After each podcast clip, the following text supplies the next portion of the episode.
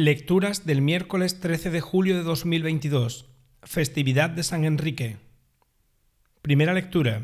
Lectura del profeta Isaías. Así dice el Señor. Ay, Asur, vara de mi ira, bastón de mi furor.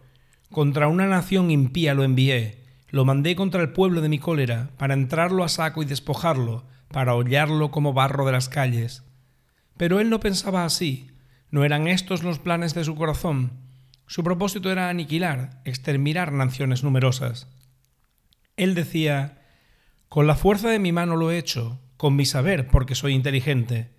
Cambié las fronteras de las naciones, saqueé sus tesoros y derribé como un héroe a sus jefes.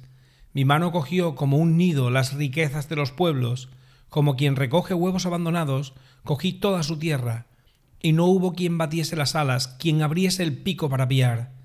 ¿Se envanece el hacha contra quien la blande? ¿Se gloria la sierra contra quien la maneja? Como si el bastón manejase a quien lo levanta, como si la vara alzase a quien no es leño. Por eso el Señor de los ejércitos meterá enfermedad en su gordura, y debajo del hígado le encenderá una fiebre como incendio de fuego. Palabra de Dios. Salmo responsorial. El Señor no rechaza a su pueblo.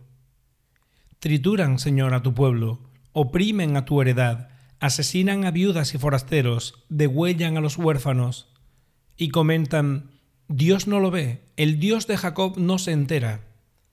Enteraos los más necios del pueblo, ignorantes, ¿cuándo discurriréis? El que plantó el oído no va a oír, el que formó el ojo no va a ver, el que educa a los pueblos no va a castigar, el que instruye al hombre no va a saber, porque el Señor no rechaza a su pueblo ni abandona su heredad.